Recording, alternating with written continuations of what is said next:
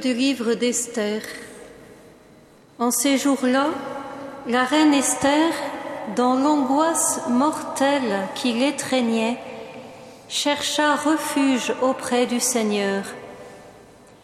Se prosternant à terre avec ses servantes, du matin jusqu'au soir, elle disait Dieu d'Abraham, Dieu d'Isaac, Dieu de Jacob, tu es béni. Viens à mon secours car je suis seul et je n'ai pas d'autre défenseur que toi, Seigneur, car je vais jouer avec le danger. Dans les livres de mes ancêtres, Seigneur, j'ai appris que ceux qui te plaisent, tu les libères pour toujours, Seigneur. Et maintenant, aide-moi, car je suis solitaire et je n'ai que toi, Seigneur mon Dieu. Maintenant, viens me secourir, car je suis orpheline, et mets sur mes lèvres un langage harmonieux quand je serai en présence de ce lion. Fais que je trouve grâce devant lui et change son cœur. Qu'il se mette à détester celui qui nous combat, qu'il le détruise avec tous ses partisans. Et nous, libère-nous de la main de nos ennemis, rends-nous la joie après la détresse et le bien-être après la souffrance.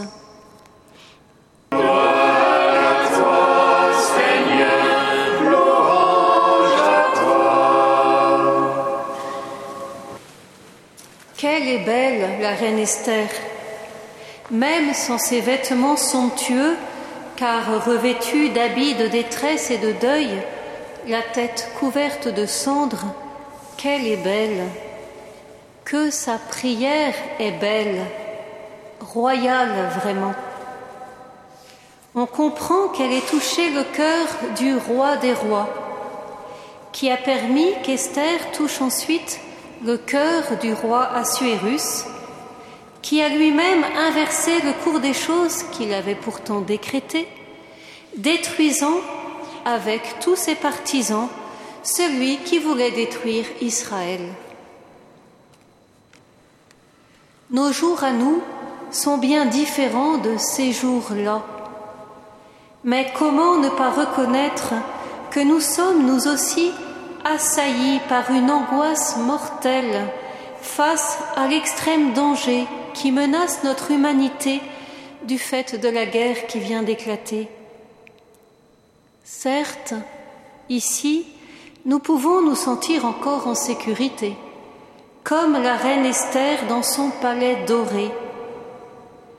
Mais le Christ nous dit avec une grande clarté que ceux que l'épreuve frappe ainsi de plein fouet sont nos frères, car membres, tout comme nous, de son corps.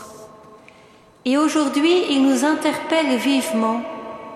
Que fais-tu de ton frère? Évidemment, nous, devant cet abîme, nous nous sentons complètement démunis, dépassés. C'est pourquoi peut-être le Seigneur remet aujourd'hui devant nous cette si belle figure d'Esther pour nous indiquer le combat qu'il veut nous voir mener. Esther nous apprend en effet à ne pas nous replier sur nos intérêts personnels, abandonnant les autres à leur sort, car de toutes les façons, il n'y a rien à faire. Esther nous fait comprendre également que la seule manière de ne pas nous laisser tétaniser ni engloutir par l'angoisse, c'est de chercher refuge auprès du Seigneur. Certes, à la différence d'Esther, nous n'avons vraiment pas accès à Poutine. Mais ce n'est pas une raison pour capituler, car le roi des rois est, lui, tout à fait accessible, et lui peut tout à fait rejoindre Vladimir Poutine et inverser le cours des choses. Mais pour cela, il attend peut-être que, comme Esther ou comme Judith, cette autre combattante de la Bible, nous nous mettions nous aussi en avant pour nos frères, car leur vie dépend de nous. Esther nous montre enfin comment prier, en commençant par bénir Dieu, reconnu comme Seigneur de l'histoire, ce qui ne peut que nous établir dans une profonde paix.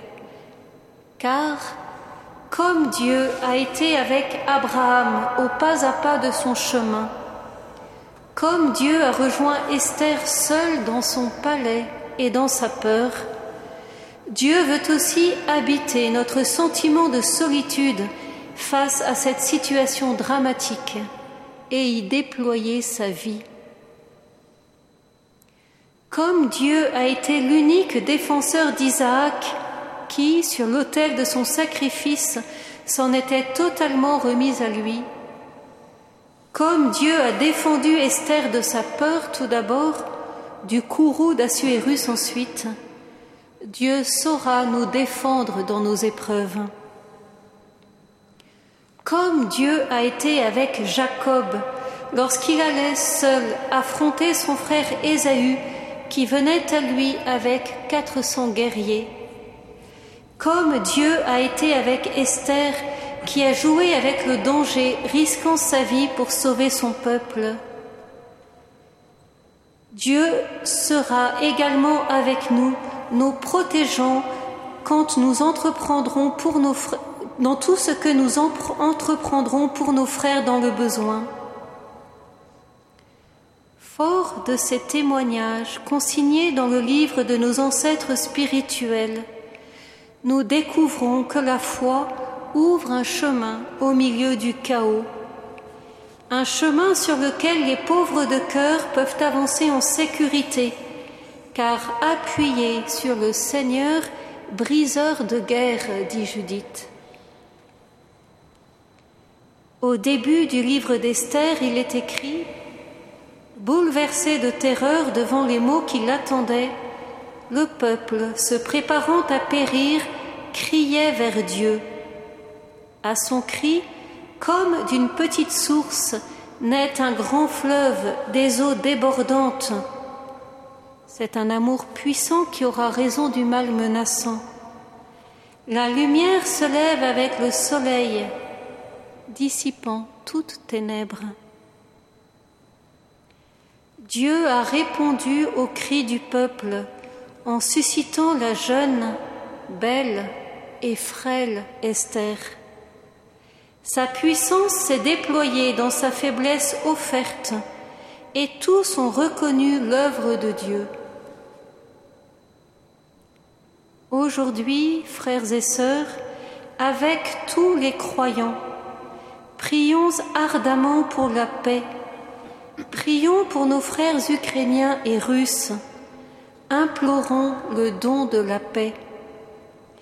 Nous n'avons certes pas accès à Vladimir Poutine, mais nous pouvons être artisans de paix et de réconciliation autour de nous, avec nos proches, confiants que de ces petits pas posés maintenant, la paix pour le monde peut sourdre comme un fleuve puissant et débordant, un fleuve qui lavera nos cœurs et notre terre de toute haine et de toute violence mortifère.